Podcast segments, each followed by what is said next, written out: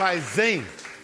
Parece que a vida, o pondo à prova desde cedo, deu a ele a garra e a resiliência necessárias para enfrentar o milionário e competitivo mundo da canção sertaneja e nele se destacar como grande estrela. Tão jovem ainda, tem só 28 anos e já é especialista em começar de novo. Desde a primeira infância, aprendeu a ver a casa cair só para se reerguer das cinzas em seguida. Foi assim na vida, foi assim na carreira. Hoje é dele a música mais tocada nas rádios do Brasil. Será que a numerologia explica? Ou ele tem a letra T dobrada no nome para fazer trabalho e talento andarem sempre juntos? Chame como quiser, só não chame de meu nego ou meu bebê. Chame Gustavo Lima!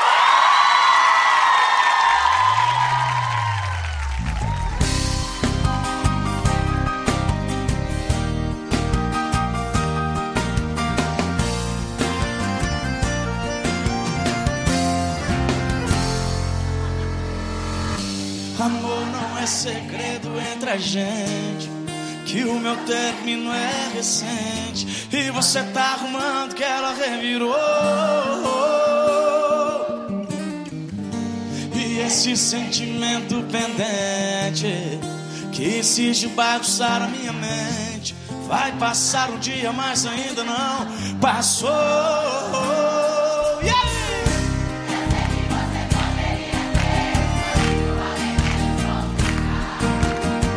Que não tivesse no presente uma pessoa do passado. Oh, oh, essa situação é uma forma de amor. Mas eu preciso que você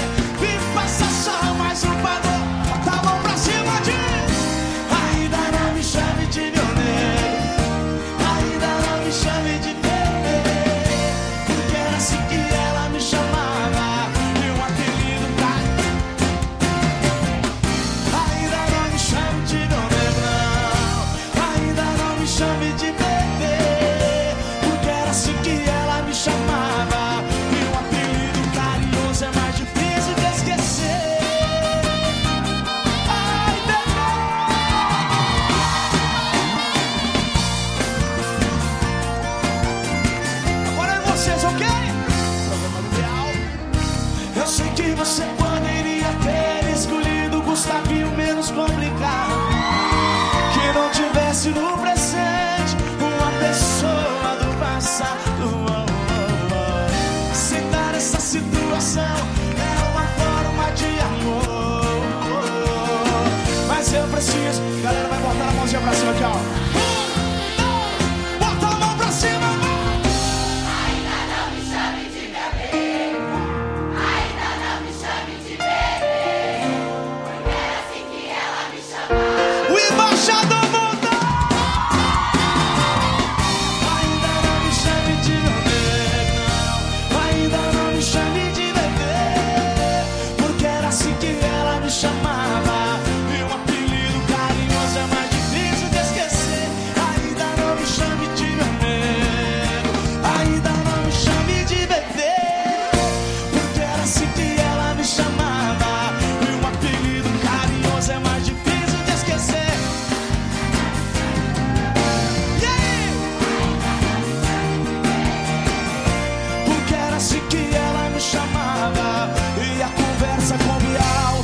Vai ser difícil de esquecer.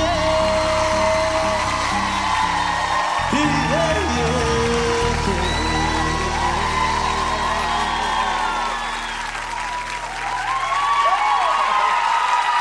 Ei, querido! Obrigado. Que legal, que legal. Isso é uma camurça? O que é isso, hein? Isso aí é... Você não fala português, não, hein? Que coisa linda, bonito esse blazer. Obrigado. Você é ligado em roupa? Você se vestir do jeito que você se sente bem, eu acho que, eu acho que é o mais importante. A sua extravagância é o quê? É roupa, é comida, é viagem? Eu tava pensando que você ia falar Viagra. Pô, 28 anos está cedo, né? Eu já Tá tava, cedo. já tava assustado aqui já. É, falando em roupa, Bial, tem uma, uma menina aqui. Ah, o pessoal ficou animado, né? Ah, mesmo porque só tem mulher. Eu contei aí, deve ter uns seis homens. O resto é tudo mulher, rapaz. É assim em todos os shows? Ah, sim. e o incrível disso tudo, Bial, é que, mesmo com os fãs homens que a gente tem, é, é um carinho, um respeito muito grande. É, é, como se fosse parte da nossa família. É, é, é uma, uma galera que, que realmente veste a camisa, né? As meninas aqui podem comprovar isso. Eu estava vendo, vendo através da internet essa. Hoje, hoje, se não me engano, foi ontem. Um menino que colocou, escreveu Gustavo Lima, desenhou na cabeça inteira aqui lá de Goiânia, e ele já está comemorando para o show que a gente vai fazer lá dia 5 de agosto. Aí ele já, já escreveu no, no, no, na, na, cabeça, de máquina, né? De, uhum. cortando o cabelo. Falou, só vem do dia 5 de agosto, estamos esperando todo mundo em Goiânia para cantar todos os, todas as músicas. Então, assim, é uma galera que já vem acompanhando a gente, a gente um certo tempo e parece que cada dia. E Goiânia foi o lugar que você escolheu para chamar de seu, né? Você adora Goiânia. Eu acho que foi Goiânia que me escolheu, para te falar a é verdade. Mesmo? Porque eu, é, se for botar na, na ponta do, do lápis mesmo, da caneta, eu não sei nem como que eu fui parar em Goiânia. Só foi. Só pode ter sido coisa de Deus, eu tenho certeza que é. E é uma, é, um, é, é uma cidade que cultiva um estilo de vida. Por exemplo, goiano adora ir a, goi, goianiense adora ir a sauna. Você faz sauna? Faço de vez em quando em casa. Mas em casa? É. Já pensou o Gustavo indo na sauna pública, chegando lá peladão? Cara, e, eu fui uma vez, acredita? Não, não, não, não na sauna pública. Ah. Eu fui na academia e, por incrível que pareça, a sauna era dentro, dentro do banheiro, assim, uma, uma porta de... Mas eu tô lá, beleza, lavando a mão e tal, arrumando, dando uma arrumadinha no cabelo. O cara passou pelado nas minhas costas. O cara passou, assim, atrás de mim, assim, eu fiquei olhando assim através do espelho, fazendo tanta sacanagem comigo. Então, tipo assim, há uma liberdade muito grande, assim, nessas, nessas, nessas academias, que hoje eu não tô nem passando nessas, nesses banheiros mais.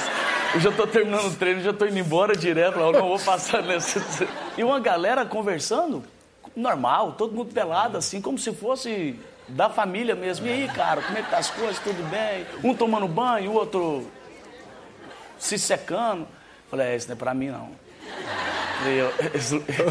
Mas então, para você, o que é que, se não é sauna, o que é que Goiânia tem para você? Piqui. O arroz de piqui é maravilhoso. É uma delícia, eu faço. É maravilhoso. Eu faço. E é uma gordura vegetal muito rica, né? E muito bom. Mas para roer tem que, tem que, roer, né? Não pode morder. É, minha mãe uma vez tirou uma. Eu, eu mordi o, o piqui e minha língua ficou toda cheia de, de, de, de espinho. E como ele é muito pequenininho, Pô, ela teve que tirar com pinça de um por um. Isso em Presidente Olegário? Isso. Onde morava, você nasceu? Isso, quando morava com minha mãe. E lá é como... É, Minas é muito parecido com Goiás, né? Isso Goiás, que eu ia falar. Muito parecido, é. são muito parecidos. Diz que o goiano é o mineiro ao quadrado. É, é, posso concordar com você, porque acho que assim, acho que minha maior adaptação se fez pelo fato de ser muito parecido. Os costumes, né? A, o goiano é muito receptivo, o go, goiano é, é, muito amoroso, eles te recebem como se fosse da família. E não estou falando aqui para como, como para encher a bola meu, do meu estado de, de, coração que é Goiás, não, mas assim, Goiás é diferente, a gente tem um amor, tem um carinho reservado por aquele estado que assim, só quem vive lá é, recebem todo mundo como se fosse do estado, imigrantes de outros estados, de outros. De Já outros... chama logo pro boteco? É, tem um amigo meu que, que a gente está trabalhando agora na, na produção do novo DVD que vamos gravar, e veio um amigo meu lá de Nova York me ajudar nas nossas produções de, desse DVD novo. E ele, ele é dominicano, né? Só que foi criado em Nova York e ele apaixonou, ficou uma semana em Goiânia, ficou apaixonado em Goiânia. Só que eu nunca vi uma pessoa comer tanto igual ele. Era de dia, ele queria, já queria, acordava querendo churrasco, porque nunca tinha comido churrasco na vida dele. Aí, à tarde, queria feijoada. Aí, de noite, tinha que fazer churrasco para ele. Eu falei, o que eu gastei de comida com aquele menino? Eu falei assim, ó, tá que mais... Idade, que idade ele tem? Acho que tem 30 e poucos anos. Você sai... Pô, parece ser... um adolescente comendo. Vai sair mais barato eu ir lá nos Estados Unidos gravar com ele do que eu trazer ele, ó. Vem cá, quantos anos você tinha quando você pegou o seu primeiro violão, Gustavo? Eu tinha para 5 para 6 anos de idade. Você ganhou? Meu pai me deu. Na verdade, meu pai trocou é, um violão que, que um vizinho tinha lá. Ele trocou a troco de um três, quatro dias de serviço braçal na sei, fazenda, na roça. Sei. E esses dias para trás, um ano, um ano atrás, dois anos atrás, eu consegui achar esse violão de volta. Uau, que. E... Isso vai pro museu, Gustavo. Vai, Ou tá vai pro Museu Nivaldo? Também. É. Eu acho que também. Acho que... Nivaldo foi por quê que te batizaram de Nivaldo? Cara, meu pai sempre foi muito apegado aos parentes, né? Ah. Primo, tio, essas coisas. É, e ele tinha um primo que chamava Nivaldo. Ah. Vai vendo. Aí minha. Esse primo? Aí minha mãe, é, aí, olha só. Minha mãe estava. Eu sou o, o, último filho, o caçula. De quantos? De uma ninhada de oito. Opa, ninhada mesmo. Uma ninhada de oito filhos. E a minha mãe falou assim: ó, pra colocar o nome dele de Samuel. Aí meu pai. A gente morava na fazenda, na roça. Aí minha mãe falou assim: ó. Alciano, Simino, chamar meu, meu pai de Simino. Você vai levar o, o, o menino para registrar? Mas registra com o nome de Samuel. Aí, beleza, tá, Samuel para lá, Samuel para cá. A hora que chegou lá na cidade, lá, meu pai sempre gostou de tomar uma. Hoje não mais, porque ele parou de beber. E ele encontrou um amigo dele lá e conversa vai, conversa vem. E ele chamava Nivaldo. Um primo distante tal. Acho que ele empolgou com a conversa, tomou uma, tomou. Não, vou colocar o nome do meu filho. E ficou, cara. E ficou, a hora que ele voltou para trás, que levou o registro, que, é, eu, eu fui ter é, identidade com 16, 17 anos. Né? A gente morava na roça, não tinha é, esses recursos, né? Então, onde você ia, eu tinha que levar uma, uma certidão de, nas, de nascimento plastificada. Então, eu andei com essa certidão de nascimento até uns 17 anos, cara. Caramba. Então, assim, é, mas é tudo no tempo de Deus, acho que. Deus Aí ele faz... ficava olhando a certidão, um dia eu vou me chamar Gustavo. E vai ter dois T's. Por que, que tem dois T's? É, aí... Numerologia? Não, aí eu fui morar em Brasília, inclusive... Ah, foi a sua primeira tentativa de carreira. Foi a primeira tentativa de carreira. Aí eu fui morar em Brasília, inclusive fui com essa certidão, essa aqui, tipo isso aqui, plastificado. Aham. Uhum. Aí cheguei lá no... Com ela ali? É, cheguei no cara do ônibus lá, o cobrador. O cobrador, qual que é seu nome? Eu falei, Nivaldo Batista Lima. Ele falou, quantos anos você tem? Eu falei, cadê o, o, o a autorização dos seus pais? Falei, eu, não, não tenho autorização dos meus pais, não. Meu pai mora na roça, eu estou em Cantar. Aí eu toquei o coração dele, mexi bem lá no fundo ele liberou. Aí me levou para Brasília. Eu cheguei em Brasília, a história vai por um lado, para o outro. Passou um ano, dois anos. Tinha uma dupla que chamava Gustavo e Alessandro.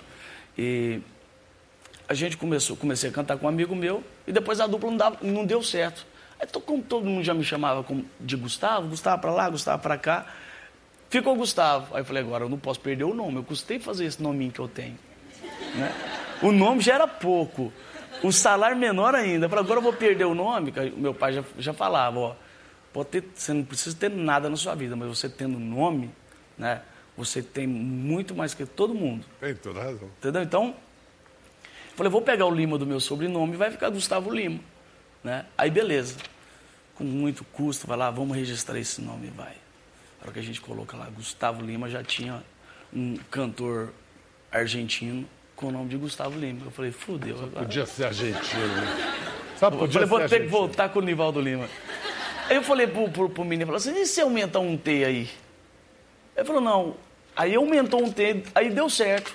A, a, o INPI, né? Ah. Que é de marcas e patentes. Sim, sim. Aí deu o registro livre. Falei, não, pode carimbar isso aí. Pode carimbar, pode registrar isso aí. E ficou. Sensacional. Todo mundo pensa que é numerologia, não, que é alguma coisa assim. Agora, na formação de um artista, a gente sabe que o que ele escuta quando, quando criança, na sua criança, adolescente, acaba fazendo a cabeça, formando o artista que ele será. E no interior, primeiro em Presidente Olegário, depois Patos de Minas, Isso. aquela região mítica do sertão das Gerais, tem uma festa muito tradicional, muito, muito linda. Então vamos entender o que é a Folia de Reis. Folia de Reis é aquilo que começou no dia de nascimento de Jesus, né? Que começou no dia que Jesus nasceu, que quando os três reis saíram, eles foram visitar o menino Jesus e lá eles ofereceram as riquezas, porque eles eram muito ricos, era rei porque era rico, né?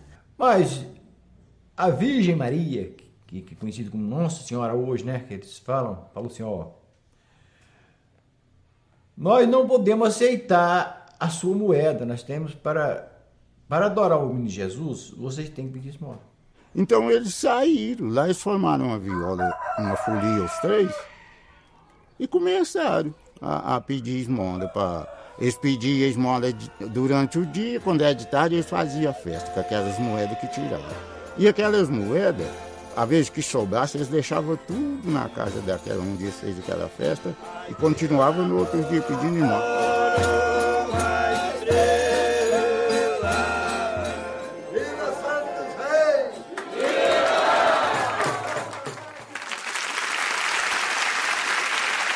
Que, que vem à sua memória vendo imagens assim, dessa folia de reis, assim? Você, você lembra de quê? Meu pai, principalmente do meu pai, do, do- dos meus tios, que, que eram foliões, né? E sempre, todo ano, a gente passava, cara, o ano inteiro esperando eh, o dia 25 de dezembro, que foi o dia que o menino Jesus nasceu, até O 6 de... o 6 de janeiro, É. que é o dia da festa, né, da comemoração.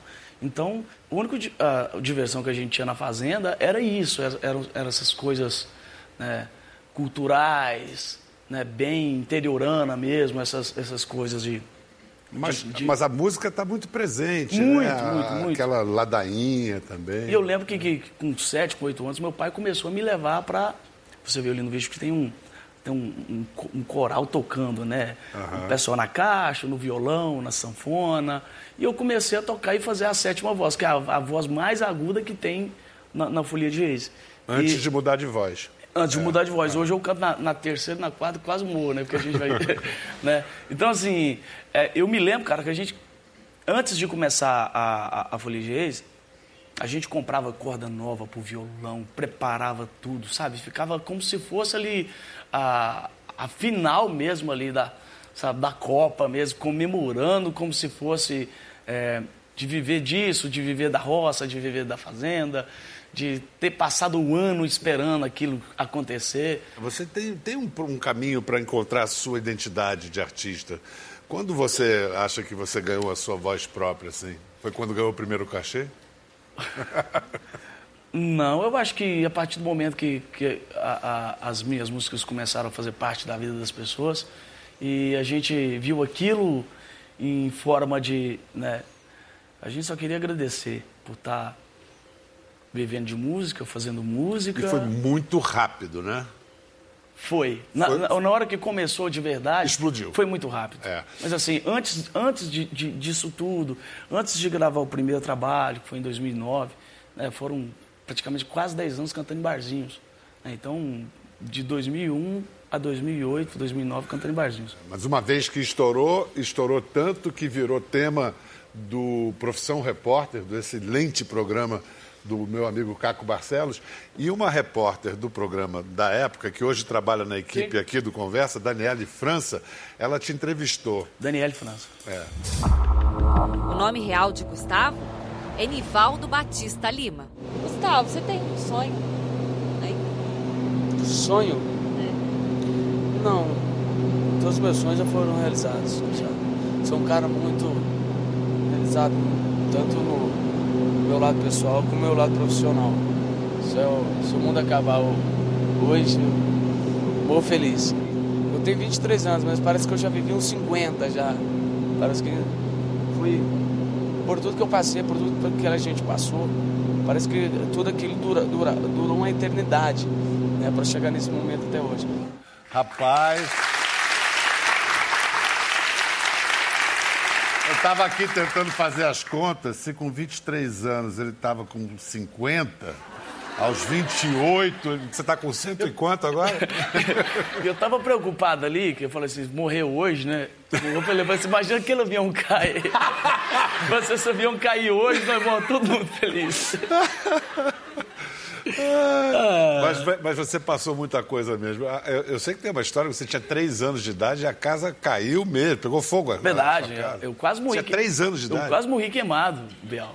Sério. Eu tenho uma tia que é surda e muda. A gente chama, chama ela de tia Lina.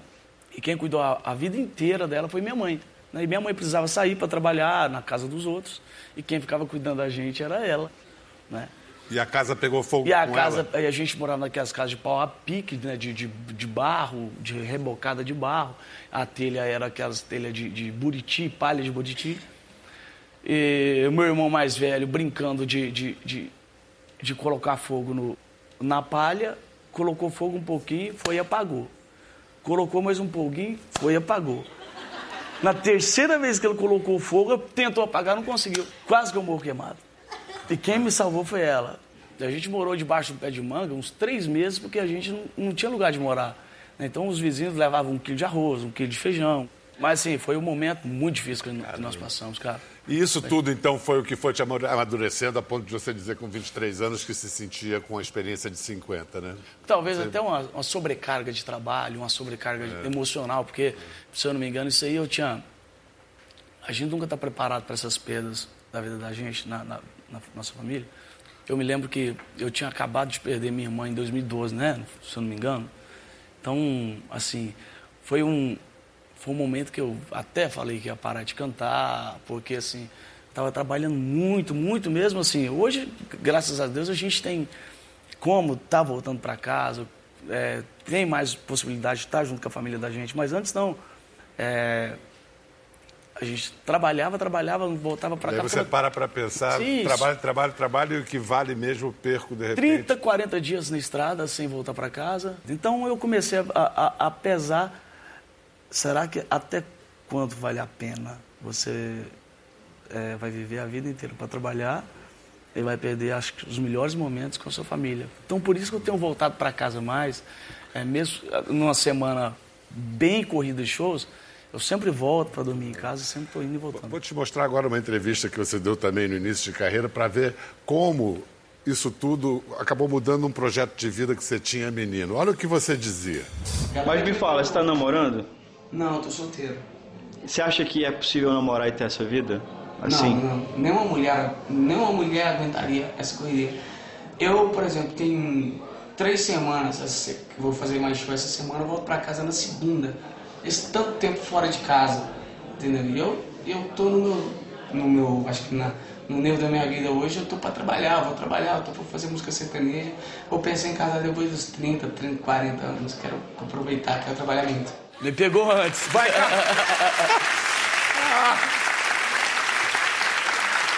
É, com 30, 40 anos, há quanto tempo você está casado? Cara, tem dois anos que eu tô casado. Dois anos casado, já com um filho de um ano e um pouquinho, com outra caminho, você vê o que que é a vida.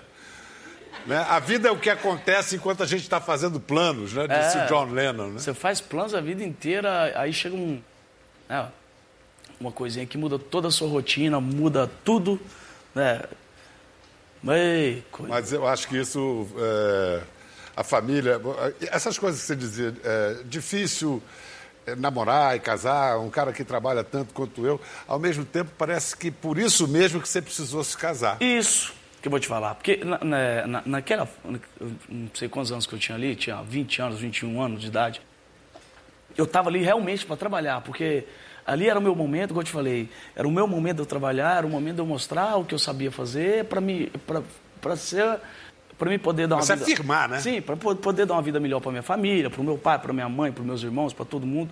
Então assim, ali realmente eu precisava estar focado eh, na minha carreira, estar focado nas coisas que que, eu- que eu tinha prometido para mim mesmo, né? Eu falei assim, nem que eu passe a vida inteira tentando, mas se eu não conseguir, eu vou voltar com o mesmo espírito que eu comecei. E as coisas vão acontecendo de uma, de uma maneira, né, de, de uma forma ou de outra, que você não espera. Então, você vai ficando mais tranquilo, vai, ficando, vai tirando o pé. Muitas pessoas acham que, que, que, que uma carreira é feita de, de, de música, de, né, de só de carreira, de gravar DVD, de fazer shows. É, não, não sabe o tamanho da responsabilidade que é manter uma carreira. E hoje quem é que administra? Como é que é administrada a sua carreira? Então, é, hoje eu tenho uma a gente tem uma equipe mu- muito profissional que me ajuda a, a cuidar de tudo, né? Um na parte financeira, outro na parte de digital, outro na parte musical. Eu consegui fazer um time muito bacana de pessoas da minha confiança, né? Que fala a mesma língua que eu, que... É a defende- balada eventos? Isso. Montamos um estúdio montamos um escritório, montamos um complexo inteiro em um local só, né? É, até se acontecer o dia de brigar com a mulher, a gente dorme lá também. Até cama tem lá. Mas não vai acontecer, não.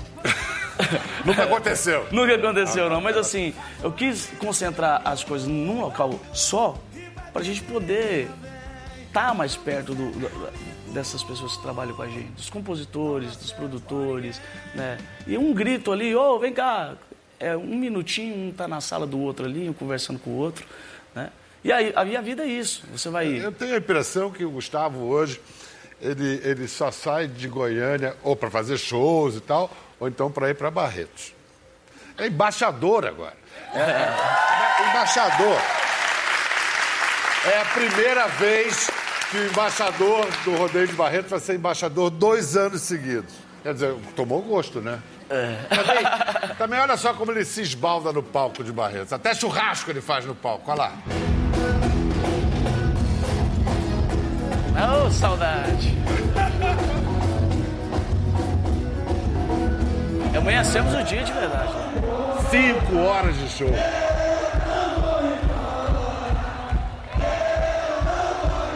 Foi um dia incrível. Mas eu acho que esse, esse, esse, isso que a gente fez em Barretos, e eu quis acrescentar um pouco a mais no show, no tempo de show, porque, tipo assim, um tem, uma música, tem uma música cinco que... Cinco horas.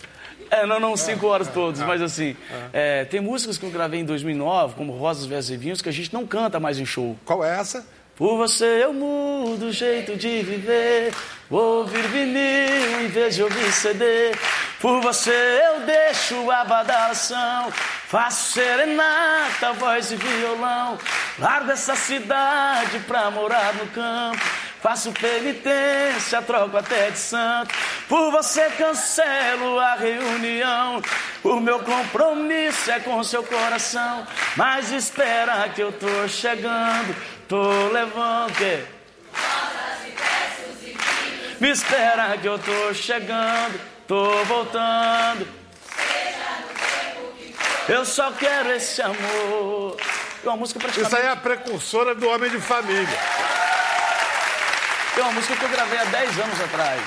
Então, às vezes uma pessoa que nunca foi no meu Aí show. Você toca essa. A pessoa fala. É isso, né?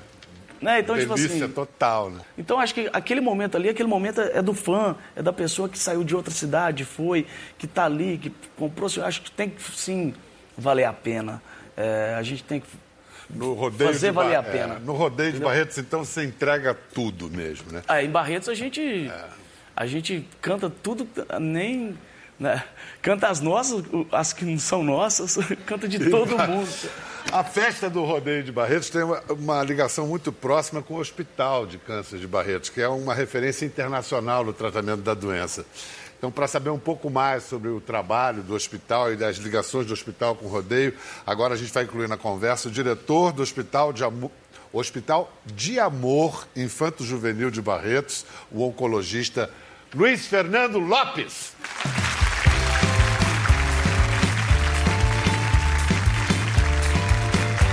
Bem-vindo. Canta pouco o menino, né? Meu Deus, estava ouvindo ali. Você estava lá nesse showzão que a gente viu, esse que tinha churrasco no palco? Um pedaço, sim. Não sobrou nem uma linguiça para você, né? Não, o Gustavo é generoso conosco lá no hospital. Assim. Olha, vocês não sabem, mas o doutor Luiz Fernando é muito importante, porque ele foi pioneiro na descoberta da mielodisplasia, um tipo raríssimo, muito incomum de leucemia em crianças. Então, qual foi o seu pioneirismo como médico? Você descobriu o que é a mielodisplasia? É uma pré-leucemia. O mielo quer dizer medula, onde fabrica o sangue, e displasia quer dizer alteração da forma e, ou da função. E se manifesta em crianças de que idade? Nós temos bebês já de bebês? alguns meses. É. Então, essa doença ela foi descrita e ela começou a ser chamada de pré-leucemia para adultos acima de 60 anos. E ela levava, às vezes, anos para se transformar em leucemia e às vezes essas pessoas eram bem velhinhas, elas acabavam adoecendo de outras doenças e não virava leucemia. E eu, em 89, tinha uma criança que eu cuidava. Onde? Em São Paulo. Em São Paulo. E ela tinha nove anos. Eu tinha algumas características olhando no microscópio que lembravam leucemia, mas não preenchia tudo. E acho que Deus sabe o que faz. Me colocou na frente de uma palestra de uma professora para falar de pré-leucemias e ela estava falando de adultos. E quando eu fui vendo as fotografias das lâminas da medula daqueles indivíduos adultos, parecia que eu estava vendo as lâminas daquela criança que eu tinha Caramba, como, como, como, se desenvolve e progride a medicina e a ciência? Quantas vezes é isso? É um acaso, E né? aí essa professora falando das pré-leucemias, eu vi aquela criança naquele quadro. E fui atrás da professora quando terminou o, a aula dela e perguntei, professora, existe em criança? Ela falou, não, não é descrito. Não, não existe. E aí eu fui, fui, descobri depois de algum tempo que havia alguns relatos de dois, três casos na Europa. E aí isso virou meu tema do mestrado que eu fiz pela Unicamp. De lá fui para a Rússia em 94. É isso que eu ia falar. Você que tem essa experiência internacional, Barretos fica alguma coisa a dever aos grandes centros Não, nada, europeus? Nada. Uh, nós temos condições do ponto de vista de pesquisa, laboratórios de ponta, maquinarias de ponta. Aliás, agora, num ranking que acabou de acontecer essa semana entre as, os maiores centros de pesquisa do país, Barretos entrou em primeiro lugar. E temos ensino, porque formamos, no meu caso, formo pediatras para a América Latina e para E o Brasil. atendimento continua 100% gratuito? 100% gratuito. Como é que se financia o... Ações como o do Gustavo, que nos ajudam, a, ou a festa do peão, patrocinadores que decidem que a renúncia fiscal de empresas ou pessoas físicas podem ir para ações do hospital. Então, nós temos colaboradores do Brasil todo. Leilões de gado que são acionados aí nas cidades do Brasil todo para que o dinheiro chegue até nós. Respeito o doutor. Respeito. Não é só respeito do embaixador, não. Biel, eu tô vendo conversar aqui e, e é, eu tô assim. Tudo que ele tá falando aqui, eu tô por dentro. Cara, é muito bonito o trabalho que eles fazem. A partir do momento que você chega no hospital, lá é uma, é uma estrutura gigantesca que parece uma cidade, né, doutor? O hospital infantil, hoje nós temos mais de 350 crianças matriculadas novas por ano e passam mais de 300 por dia. Temos cinema lá dentro. E ficam em média quanto tempo lá? Depende do tumor. Se for leucemia, dois anos e meio, três anos. Se for tumor sólido, um ano. As que ficam menos de seis a oito meses. Tão legal a gente saber que tem uma coisa no Brasil de nível internacional, bom, público, quer dizer, gratuito, de qualidade. Lembra até uma música que esse cara fez também, que tomou conta do mundo. Negócio de tchê tchê, tchê tchê, tchê tchê, tchê tchê, tchê tchê. Mostra aí pra gente, vai, vai, vamos lá, Bora. vamos lá.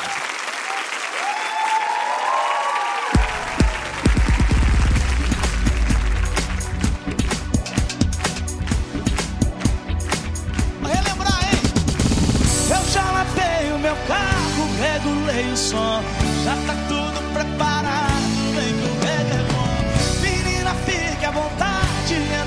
nessa festa.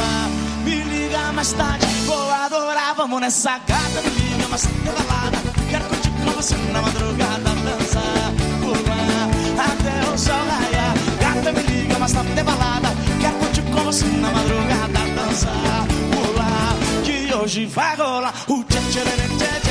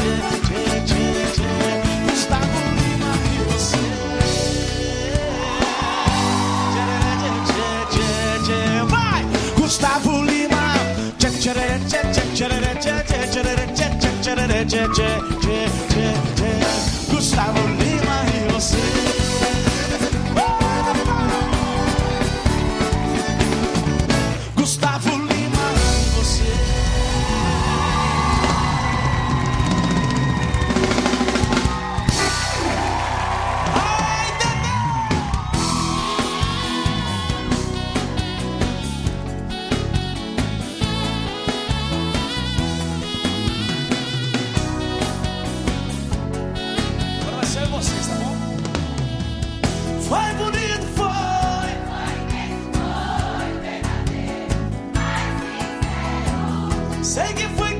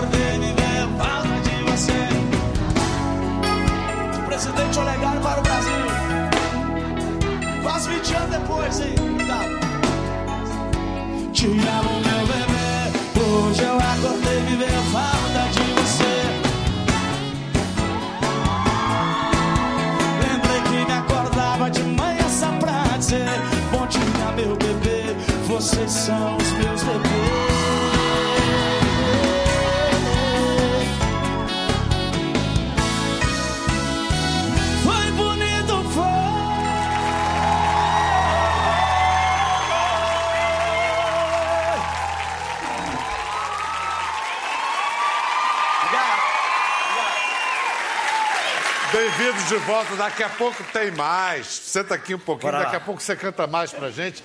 Mas eu queria aproveitar, porque é o seguinte, doutor. Tem um cara como com o carisma que tem o Gustavo falando do hospital, é algo que a gente tem que aproveitar. Quem está vendo agora e fica afim de ajudar, vai para onde? Tem um site? Como é que faz para Temos, contribuir? nós temos uma página no hospital. A página do hospital ela tem várias abas e uma delas são ações ligadas ao departamento de captação. Então, a pessoa física, qualquer indivíduo, pode escolher a forma como ela se identifica mais para querer, de alguma forma, contribuir com o hospital. Não é? Então, nós temos os cofrinhos que são espalhados aí por várias cidades do país, temos CDs que os correios vendem, temos o livro. E pessoas jurídicas podem abater no imposto de renda? Sim, a, a renúncia fiscal, nós temos quatro ou cinco projetos diferentes de pessoas jurídicas.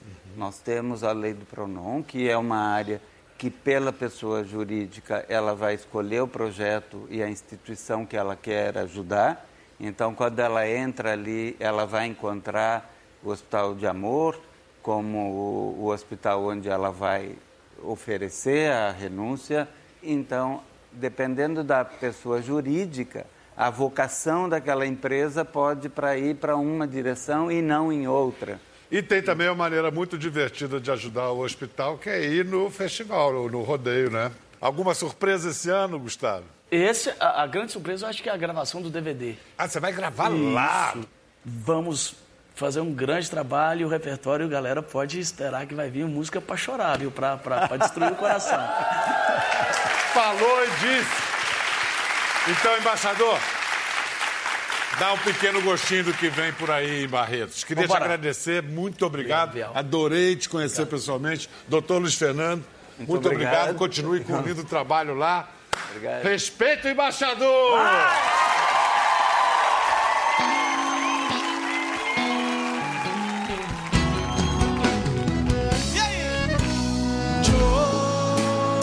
Joguei, você me olhou. Agora minha vida acredita. Nunca acreditei em amor à primeira vista. Até você aparecer. Arrancar minha cachaça com seu beijo de batom até você aparecer. Ah, E quem direi aqui do carro agora até tirei meu som. Vamos pra cima, vai!